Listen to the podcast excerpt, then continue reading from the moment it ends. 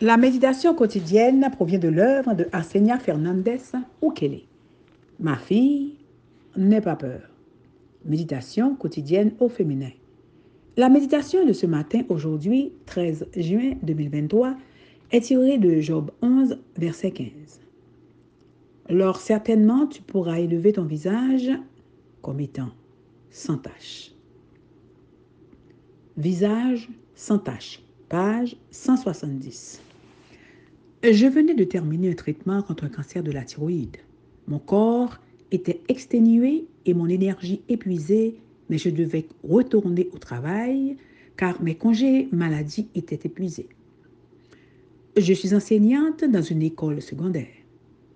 J'étais heureuse que mes classes aient peu d'élèves et que les étudiants soient très assidus, mais sans crier gare, m'a envoyé enseigner dans un autre établissement secondaire situé à l'autre bout de la ville. Selon l'institution, comme je n'avais pas le nombre minimum d'étudiants requis, on a dû partager mes services entre deux écoles. Je me suis littéralement accroché au mur pour sortir d'un bâtiment et rejoindre mon véhicule. Je savais que cette nouvelle épreuve venait de l'ennemi et j'ai juré de garder la tête haute sans montrer de crainte. Je chantais en chemin et, même si les larmes me montaient aux yeux, j'ai répété à voix haute, Seigneur, j'ai confiance en toi. Il y a eu d'autres épreuves comme le fait de ne pas savoir ma propre salle de classe, de devoir monter trois étages avec ma santé fragile. J'ai continué à parler à Dieu à voix haute lui disant que j'étais sûre que cela passerait bientôt, que j'avais une raison de salut. Peu après la fête du premier semestre, les cours ont été interrompus en raison de la pandémie de la COVID-19 et j'ai terminé l'année scolaire de façon virtuelle. Le directeur de mon école principale a demandé au district scolaire à ce qu'on ne me laisse qu'une seule école.